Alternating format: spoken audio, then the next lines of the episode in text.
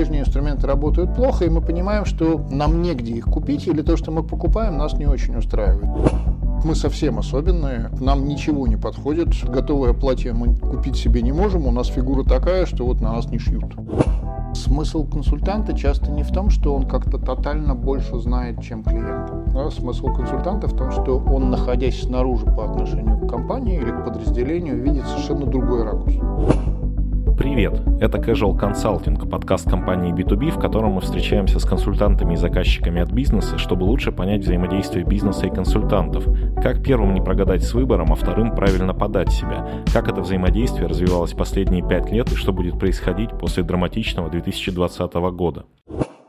Наш сегодняшний гость Александр Хватов, консультант и тренер с многолетним стажем, специалист по оргразвитию с применением системного подхода, мастер коммуникаций, человек, совмещающий техническое образование с дипломом психолога. Поговорим о поиске бизнесом и консультантом друг друга, о границах применимости консалтинга и его роли в организационном развитии.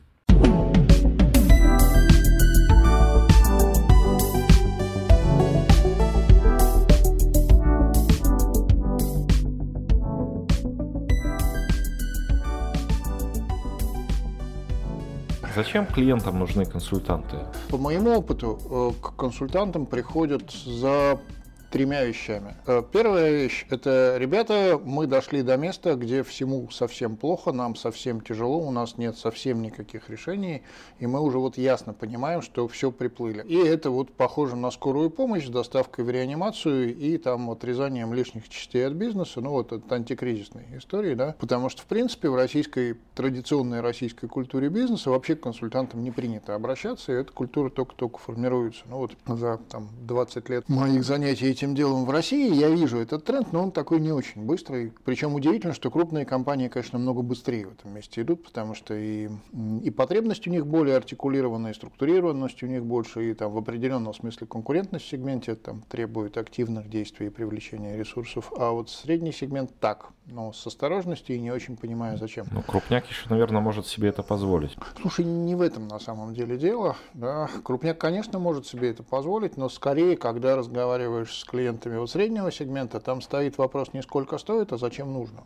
Да. Потому что э, если они понимают, зачем нужно, и понимают э, какую-то среднесрочную выгоду от этой истории, обычно деньги находятся. Ничего такого страшного. Ну, я не имею в виду там каких-нибудь бекеров Маккензи купить э, трем ларькам на опрашке, да, а что-нибудь вот такое локальное, да, сделать для конкретной компании за не очень большие деньги, что будет для них существенным толчком вперед. Это, это делается, этот спрос есть. Вторая история – это про то, что нужна экспертиза. Да? То есть нужна экспертиза, и вот мы понимаем, допустим, что бизнес подрос, и мы понимаем, что прежние инструменты работают плохо, и мы понимаем, что нам негде их купить, или то, что мы покупаем, нас не очень устраивает. И вот нужно решение, которое позволит совершить скач- качественный скачок. И эта экспертиза может быть очень разная. Да? Это может быть экспертиза в IT, или экспертиза в э, применении э, технологических инструментов CRM, или маркетинговая, или там общеменеджерская, или вся, вся, всякое-всякое. Да? Э, и люди вот фокусируются на том, что вот мы уперлись в конкретную проблему, она реально мешает развитию роста движения вперед или там куда мы хотим, да, и нам нужно решение, которое мы готовы купить за там больше или меньшие деньги, ну, условно готовое. Это может быть бенч, это может быть адаптированное решение под наши цели, это может быть, ну, какое-то экспертное решение. И этого вот становится действительно довольно много,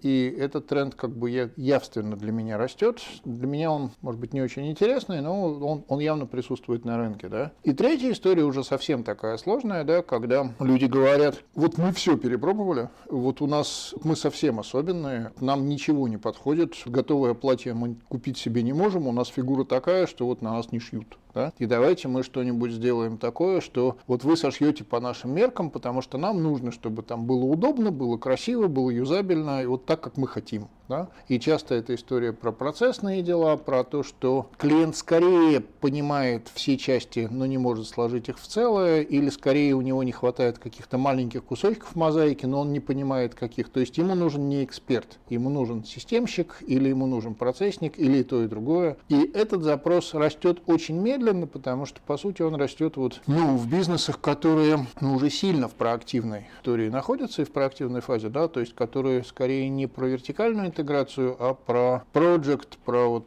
всю эту, прости господи, бирюзу, да, э, и Ну, прости господи, я очень хорошо отношусь к Грейсу, это великий, конечно, был человек, но на этом какое-то дикое количество спекуляций, по-моему, сейчас строится, и как-то вот не очень интересно. Хотя, ну, это работает, в каких-то пределах, конечно, это работает. Ну, вот такие, такие три ветки, да. В этом смысле э, моя идея, что, поскольку там первое образование медицинское, да, там большинство болезней проще предотвратить, чем потом лечить по результатам, да, то есть не обязательно доходить до самого края, когда конечности начинают отваливаться, и только после этого идти к доктору. Да. Э, желательно не доводить до края. Я антикризисного консалтинга вообще не люблю, потому что, ну вот, не люблю полевую и военную хирургию, да, потому что это кроваво, жестоко и не очень интересно. Хотя реально спасает жизни, нет вопросов. А вот история про экспертные, ну и особенно про вот системный подход, мне, конечно, очень.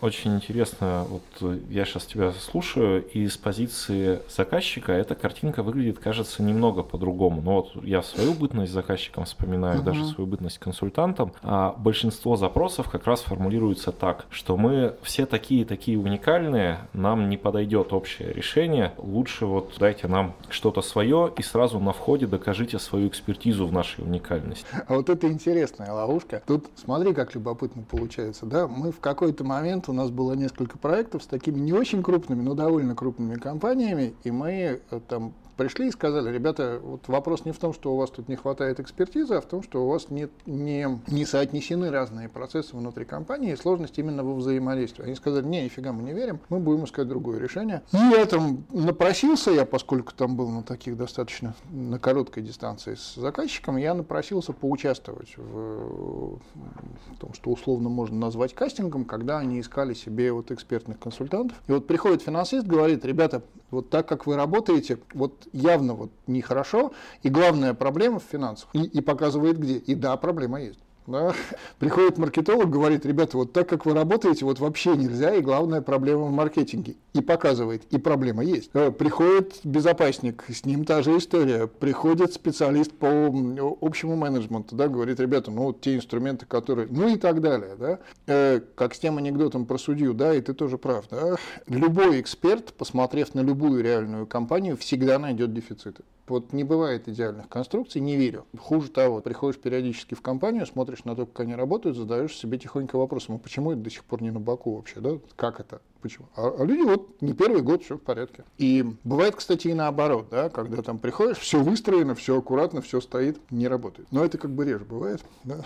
тоже интересная штука. Но вот то, о чем ты говоришь, э, с одной стороны, мы такие уникальные, а с другой стороны, докажите наш, нам свою экспертизу, это такой классический, то, что называется double bind, да, там двойной захват или двойное послание. Нам нужно не экспертное решение, но мы будем оценивать вашу экспертизу. Эм, и, ну, по сути, на это нельзя вестись, потому что ты попадаешь в историю, когда ты никогда не докажешь, что твоя экспертиза достаточно, потому что она не адаптирована к той ситуации, которая есть у клиента. Да, это тупик. Но э, с клиентом можно это обсуждать. И, кстати, вот это хорошо работает, если там, клиент понимает, что он создает ловушку, в которую все вместе с ним валятся потом, да, он говорит, а, ну, вроде ты понимаешь, о чем говоришь, давай разговаривать дальше. Может быть, интересно. Слушай, а если вернуться вот э, к метафоре э, с медициной, прозвучало, что эксперт э, в любой организации увидит проблему. Значит ли это, что полезно, например, профилактический консалтинг проводить периодически? И эти проблемы искать просто ради того, чтобы их обнаружить? Эм, ну, вообще э, диспансеризация вещь хорошая. В этом смысле как, как бы да. Но вот э, я помню, если уж там использовать медицинские истории, да, э, я, я помню историю там про какую-то тетеньку, которая пошла там к десятку врачей, у них нашли, у нее нашли два десятка заболеваний, она пожала плечами, сказала, что, слушайте, мне слишком дорого это все лечить, я поживу так. И жила дальше, все было в порядке, ну, какое-то время. Да? Э, в этом смысле, э, мне кажется, что вот идеальным решением было бы э, описывать ситуацию как есть и намечать какие-то срочные вещи там, вот там, допустим, не знаю, э, действующая модель управления деньгами в компании через короткое время приведет к гарантированной ситуации, когда мы сядем хвостом в лужу, да, а все остальное пока терпит. И вот это диагностировать, в общем, можно. Но, ну или там, например, эм, маркетинг, да, там рыночный сегмент, с которым мы работаем, явно сжимается, мы это видим, у нас нет конкретного решения, это прямая ближайшая угроза, да, с этим надо что-то делать, там, выходить на новые рынки, диверсифицировать продукт, что угодно, менять, менять модель продаж, сто способов. Э, но вот э, сложность в том, что такую системную, такую системную диагностику вряд ли кто вот так вот готов сделать, этого продукта на рынке нет. Ну, то есть о нем говорят, но то, что я видел на эту тему, да, что мы проанализируем деятельность вашего бизнеса и покажем вам ключевые дефициты, все, что я смотрел на эту тему, ну, с моей точки зрения, критики не очень выдерживает, потому что люди продают одно, а делают другое, да, то есть они продают историю, ну, вот традиционный обзвон, да, бесплатная диагностика Э, у невролога и все остальное, то, чем достали всех людей, живущих в Санкт-Петербурге, драгоценные боты, да. Естественно, идея не в том, что тебя бесплатно продиагностируют, а в том, что тебе продадут то, что у них не продают. Э, и здесь тут та же самая тема. В этом смысле очень важна ну, доверительность. Э, доверительность в отношении консультантской команды и сбалансированность продукта консультантской команды, когда они реально описывают карту целиком. И это, кстати, может быть очень интересным решением на рынке. Если вот там создать такую референцию, что, ребята, не очень долго, не очень дорого, мы описываем масштаб в сборе, мы не продаем вам то, что вам не надо, да, вы выбираете там ключевые приоритетные вещи.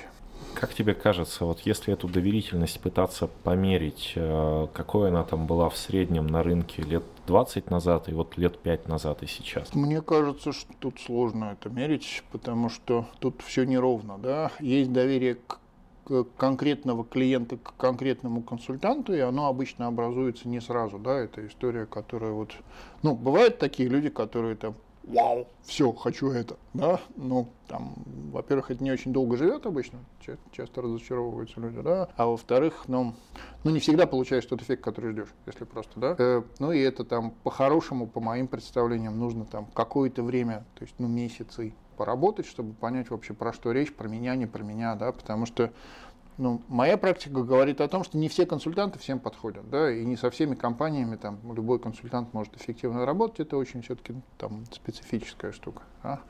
Э, и в этом смысле доверие к игрокам на этом рынке, да, и вот какой-то круг компаний, к которым можно обращаться с более или менее понятными конкретными запросами, это очень развилось. Там, потому что ну, и прозрачности больше, и вот этих коротких обратных связей куча, куча не куча, но есть несколько ресурсов в интернете, где можно прочитать. Похоже, что не фейковые комментарии, да, что вот там по делу сделали дело, вот есть результаты, они нас устраивают, вот, вот можно их так-то посмотреть или звонить и поговорим, да. А, потому что ну, вот эту историю с хвалебными или там позитивными отзывами на сайте консалтинговых компаний, я в нее вообще не верю. Да, то есть э, я, я понимаю, что это все правда, скорее всего, что люди написали то, что думали, да, но, м, прости господи, я знаю, что пишут люди после хорошо проведенного семинара. Если семинар не ставил перед собой цель всех фрустрировать и привести в, в, там, в ужас и беспокойство, люди говорят, вау, слава богу, заводы и корабли будут нашими,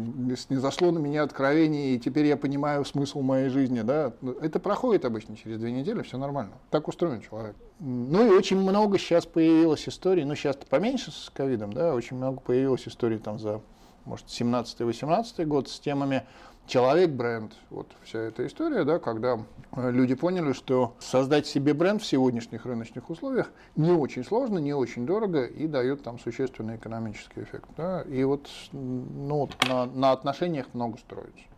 Там, там, мне вас посоветовали, да, вот эта тема, да, она вот очень, очень в консалтинге в российском живая. Если вот как раз вернуться к теме там консультант для консультанта, э, ты бы для себя как выбирал консалтера, если бы сам был вот э, заказчиком? Слушай, я бы выбирал по ценности. Я бы говорил о том, нафига вообще человек занимается этим бизнесом, что он хочет, зачем он в это ввязался. Потому что я понимаю, что работают не технологии, работают люди, которые этими технологиями владеют, которые способны их соотнести с собой, с клиентом, с рынком и вот сделать из этого целое. Потому что ни одна технология просто так накатан, ну, накачанная накатанная, ну, в общем, которую накатили, да, на э, компанию в чистом виде в моем, в моем опыте не работала. Да? Минимум это требуется адаптация, а максимум это требуется там, существенная адаптация там, ко всему, начиная от технологического решения, кончая корпоративной культурой.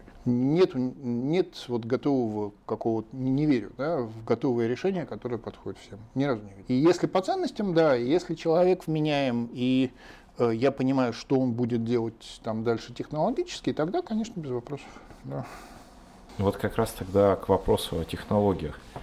То есть, э, с одной стороны, э, наверное, есть ожидание от консультантов, что они где-то возьмут э, лучший опыт, лучшие решения, лучшие технологии и попробуют их к тебе применить. С другой стороны, там, первое, что, наверное, этот лучший опыт можно найти и проанализировать без, без консультанта, а второй момент, что этот лучший опыт, он же уже в прошлом. Вот и что в этой ситуации делать заказчику тогда? Классная очень тема, потому что ну, есть две мои любимые китайские поговорки. Вот э, одна, одна из них звучит как «глаз все видит, кроме себя». Э, смысл консультанта часто не в том, что он как-то тотально больше знает, чем клиент. Да, смысл консультанта в том, что он, находясь снаружи по отношению к компании или к подразделению, видит совершенно другой ракурс. Э, не потому, что клиент там меньше имеет опыта, глупее, или что-то глобально не знает, или там что-нибудь еще, не факт. Да?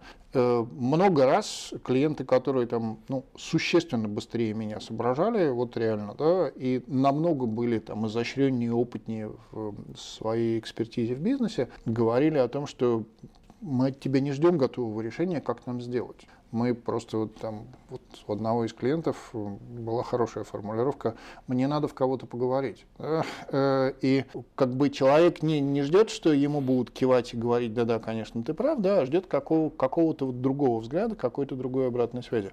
К чему я? Э, часто вопрос не в том, что нет подходящего решения. Подходящих решений на рынке как грязи под снегом, сколько ты хочешь. Часто вопрос в том, чтобы реально соотнести то положение, в котором нахожусь я, то место, в котором я нахожусь в компании, те инструменты, которыми я реально владею, и те дефициты, с которыми мы сейчас столкнулись, с теми инструментами, которые на рынке можно взять. То есть, по сути, если я ясно понимаю, что за трудность я хочу перекрыть, и ясно понимаю, какими ресурсами я обладаю, задача решается в два щелчка. Вот, вот вообще. Э, я либо могу сделать, использовав какой-то готовый инструмент, то, что от меня требуется, либо не могу, потому что у меня есть некие мои личностные, организационные, финансовые или какие угодно еще ограничения. И тогда с этим надо разбираться. Ну, либо менять ограничения, либо менять цели. Э, и вопрос скорее в том, чтобы правильно поставить точку на карте, где мы, потому что куда мы хотим, люди как-то формулируют. А вот где мы сейчас находимся, это часто вопрос. И подобрать подходящий способ. Э, потому что ну, часто сталкивались с э, ситуацией, когда хорошее, подходящее, условное экспертное решение ну, для большинства миров, э, когда ты пытаешься его накатить на компанию, оно перекашивает компанию так, что решение работает, а все остальное нет. Да? И, и вот это точно не тот результат, который, например, меня обрадовал бы. Ну и, собственно, не тот результат, который меня радовал де-факто, да, когда мы с таким сталкивались.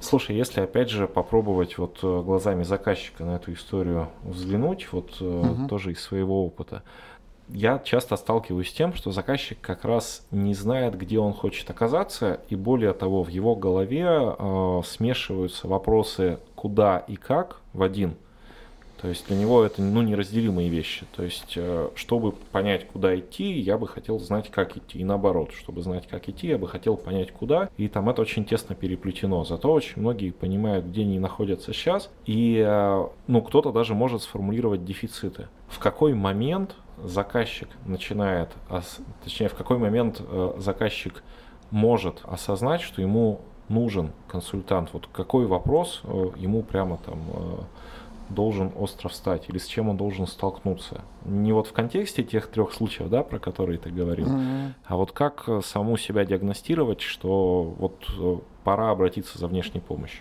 Давай я издалека зайду.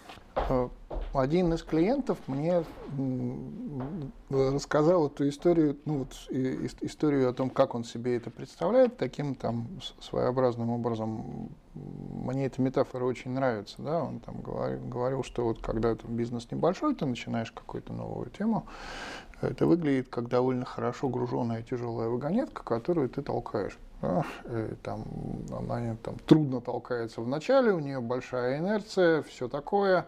Есть какой-то рельеф, который надо учитывать, где-то надо подбегать, где-то можно на ней подъехать там с горочки, да, а потом она разгоняется, и уже она догоняет тебя, да, э, и Э, если ты можешь наравне с ней бежать или как-то там на ней проезжать правильным образом, да, то э, вот этот бизнес продолжает развиваться, и можно там цеплять новые вагончики, что-то еще придумывать. А если нет, то ты начинаешь быть для бизнеса тормозом, да, потому что тебе там тяжело, страшно, стрёмно, непонятно, всяко разно. И когда вот человек мне эту историю рассказал, я стал ее как-то примерять. Она действительно очень, по-моему, показательная, потому что реально сначала человек разгоняет бизнес, ну, вот с моей точки зрения, до каких-то своих пределов и внутренних ограничений, которые у любого человека есть. Э, и потом часто э, бизнес начинает упираться в то, что он ну, руководясь теми инструментами, теми средствами и теми людьми, которые эти инструменты и средства держат в руках, да, развиваться перестает, да, он упирается в какой-то потолок. И все эти демагогические рассуждения, что давайте вы отдадите управление операционным руководителям, а сами отправитесь на Карибы или куда вам там хочется отправиться, они, они прекрасны, конечно, да, но это растет не от э, технологических решений, а от моей внутренней готовности. Технологические решения, конечно, тоже нужны, но это чуть-чуть про другое. И э, вот один момент да, для меня как раз про то, что я тащу бизнес за собой, он не развивается, я вот вкладываюсь, выкладываюсь, дико устаю, а обычно там вначале действительно люди вкладываются и там часто устают, там работают свои там, 15 часов, и я во что-то упираюсь, и я не понимаю, почему она не разгоняется. И вот это вот там я не вижу, как мне сделать так, чтобы она катилась лучше. Там, смазать подшипники, сгрузить часть груза, там, взять кого-нибудь в упряжку. Что мне делать-то? И вот это один вопрос. А второй вопрос. Эта штука перестала управляться прежними инструментами. У нее там или запаздывание выросло, да, или там, там, ну, не знаю, радиус поворота резиновой лодки 3 метра, да, радиус поворота крейсера 25 миль, ну, ну может 15, ну много, да, э, и они не могут управляться одними и теми же способами, просто не могут, это разные, это разные суда. И странно управлять одним, как будто это другое. Да, вот, э, и если я задаюсь себе, задаюсь вопросом, вот я вроде все делаю, а оно чего-то не работает, и у меня нет ответа, что, что мне сделать по-другому, это хороший момент для того, чтобы позвать консультанта, потому что вот тот самый внешний взгляд, он может дать ответ. А если вот фокус сместить с позиции собственника на позицию как раз там а, ну, менеджера топ или среднего уровня, uh-huh. то есть насколько эта тема масштабируется, условно там, а, да, я вижу, есть мое подразделение, я его выстроил, и теперь оно там либо уперлось в мои ограничения, либо там оно не развивается так быстро, как я бы хотел. То есть это та же самая история или другая? Другая. Ну, она похожая, но она сложнее, э, потому что по моим представлениям, цели собственников и цели топ-менеджмента существенно различаются. Ну вот существенно-существенно. И цели, и инструменты, и способы влияния, и, соответственно, задачи. Э, и э, если я как руководитель, э, ну, стратег, руководитель, да, но не владелец. хочу развивать компанию, я должен считаться уже с двумя факторами, да, что у меня над головой реет и к чему готовы владельцы и как их в чем-то убеждать, или как какую-то идею продавать, или как с ними коммуницировать, вот это все. И это абсолютно непростой вопрос, честно. Как их понять, как им объяснить вот это, да?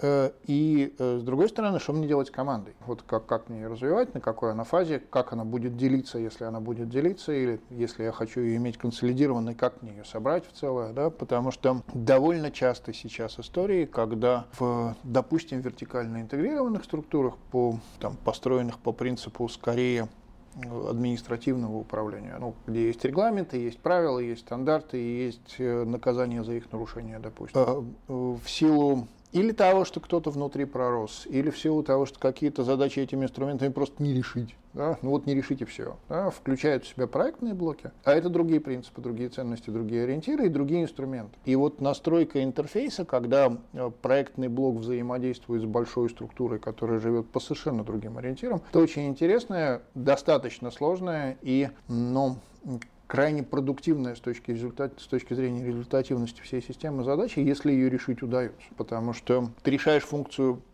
ну, обеспечение вот функционирования этого интерфейса, чтобы вот этот двухсторонний перевод с языка на язык был обеспечен, был устойчив. И один из довольно частых э, запросов 3-4-5 лет назад, с которыми я сталкивался, был как раз в этом. Помогите нам настроить нашу жизнь таким образом, чтобы мы понимали этих людей, и они делали то, что мы хотим, говорят сверху, да, э, и помогите нам настроить жизнь нашу таким образом, чтобы люди не мешали нам делать то, что мы делаем снизу. И часто эта вся коммуникация замкнута на руководителя проекта, и часто люди именно по этой причине выгорают просто к чертовой матери. Потому что у меня все работает, не мешайте. Нет, мы не можем. Ну, ладно, давайте я все объясню, все настрою и все сделаю. Но вот эта коммуникация, она очень трудоемкая, очень объемная по времени и энергозатратам. И эту функцию неизбежно надо реализовывать, просто иначе ничего не будет работать. И если ее не обеспечивать и эмоционально, и там технологически, да, естественно, все в какой-то момент вязнет. И вот это интересная достаточно задача. Стыковка двух разных культур управления, структур, структур взаим, принципов взаимодействия и,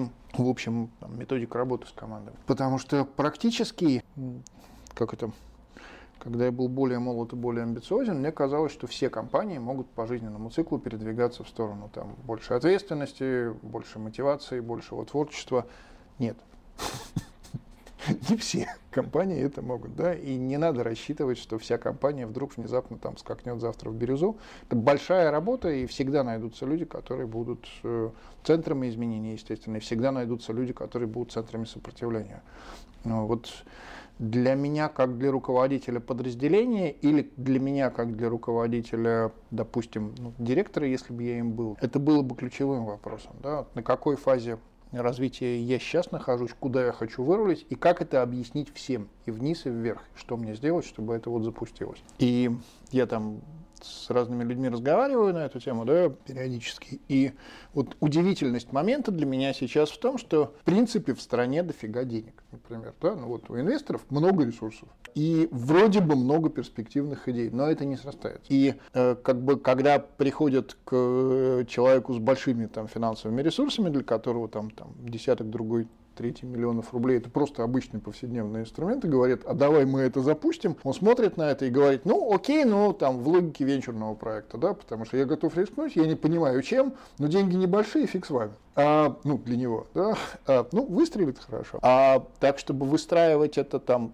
цельным каким-то образом, ну, в общем, нет. Те образы, да, которые ты описываешь, та проблематика, вот э, на этом уровне абстракции выглядит, что это какие-то ну, универсальные проблемы. И э, они там были в том же виде и, там, и 40, и 30, и 20 лет назад, и 10. А все-таки вот э, можно ли сказать, что это какие-то универсальные запросы или, например, они вот э, поменялись в последнее время? Ну, например, вот насколько ковид повлиял на изменение ситуации? Слушай, ну вот ковид сильно повлиял на изменение ситуации с точки зрения качества коммуникации, просто вот драматически повлиял, да, потому что вся эта удаленка, вся эта дистанционная коммуникация коммуникации и вся эта необходимость общаться по средствам удаленной связи, я просто вот вижу, что люди честно делятся на две неравные группы. Одни говорят, слава богу, нас оставили в покое, мы можем не скакать между офисами, не носиться между встречами, нас все устраивает, э, и так и оставьте. Э, э, другие, и я вот в списке других говорят, я так не могу, потому что качество коммуникации сильно страдает, скорость принятия решений страдает, качество решений страдает и эффективность деятельности в итоге. Э, потому что кто-то согласится, кто-то не согласится, но вот один из клиентов, с которыми мы работали, да, когда я там в сердцах сказал, что там, после какого-то трехчасового совещания по обсуждению показателей, до которых мы категорически не могли договориться, да, сказал, что, черт, если бы мы могли просто сесть, взять по кофе и там порисовать вместе, мы бы это все сделали за час. Он так, ну, а может и быстрее. То есть, в общем, многим людям это мешает. И что здесь важно, э, мне кажется, вот там с ковидом вот это увеличение социальной дистанции и ухудшение качества социальных коммуникаций, ну, для меня субъективно, да, оно, в общем, создало существенную невротизацию. Да, то есть люди, с одной стороны, ну, много же времени прошло, да, там, сколько там, э, люди как-то вынуждены адаптироваться, да, но вот э, количество взаимодействий уменьшилось, качество взаимодействий с, моим, с моей точки зрения там, существенно уменьшилось, и э, неопределенность, которая вся эта история генерит, она какая-то просто очень большая. Да, вот, и, соответственно, за этим скрывается, ну, с точки зрения психологического ракурса, да, или там неявный рост тревоги, да, ну, какой-то большинством людей неосознаваемый, или как, какое-то там увеличение там, беспокойств на, на всякую тему, которая еще и поддерживается внешними условиями, потому что ну, границы закрыты, что будет непонятно, экономика, в общем, говорят, что неплохо, но всем понятно, что плохо, и все вот это, да. И смешанность правил, что вроде как на улицу выходить нельзя, но можно, вроде как в масках ходить надо, но не обязательно, вроде как штрафуют, но не штрафуют, да, и вот эти вот двойные стандарты, они, конечно, людей догоняют.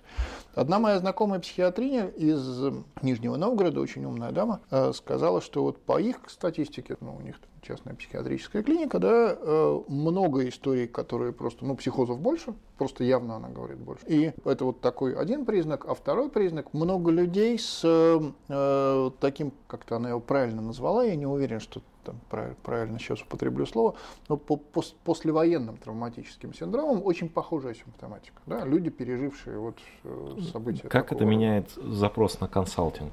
Слушай, э, тут интересно. Э, большинство людей, когда оказываются в ситуации тревоги, э, в силу ну я попсихологизирую немножко, недолго, э, в силу там э, личного устройства, низкой дифференциации и плохой способности различить, где мое, где не мое, что надо, что не надо, они скорее регрессируют. Да? То есть они скорее приходят к ситуации, когда нам нужен авторитет, э, мы ему доверимся, приедет барин, барин нас рассудит. На языке консалтинга это означает рост спроса на экспертизу. Ну, просто, да? Предложите нам решение, которое нас спасет. Естественно, моментально на этом месте возникает, как грибы после дождя, огромное количество людей, которые говорят, о, у меня есть уникальное решение ровно для вас, ровно вот под ковид, и если вы посмотрите в интернет, этого много. Э, не то чтобы это было плохо, но я не думаю, что это очень хорошо. Но я не верю в спасение. А что бы ты пожелал заказчикам вот в этих условиях роста тревожности, ковида и прочего? Ну, я так пафосно зайду. По моей вере, есть вещи главные, есть ерунда. Да, вот есть вещи, за которых я там, ну, там, не задумываясь, отдам жизнь. Да, их там немного, да, но они есть, они мне понятны. И не путайте. Да, держитесь главных вещей. Ради этого, собственно, можно делать все остальное, да, и в основном для большинства людей вот э, эти вещи понятны, да, и когда ты с этого зума смотришь, становится намного легче, да, понятно, за что бороться, понятно, что чего держаться, и понятно, без чего можно пережить. Читайте наши статьи, знакомьтесь с новыми инструментами управления и смотрите видео-интервью с экспертами в блоге «Новая эпоха управления» blog.b2b.ru. И помните, новой реальности реальные смыслы.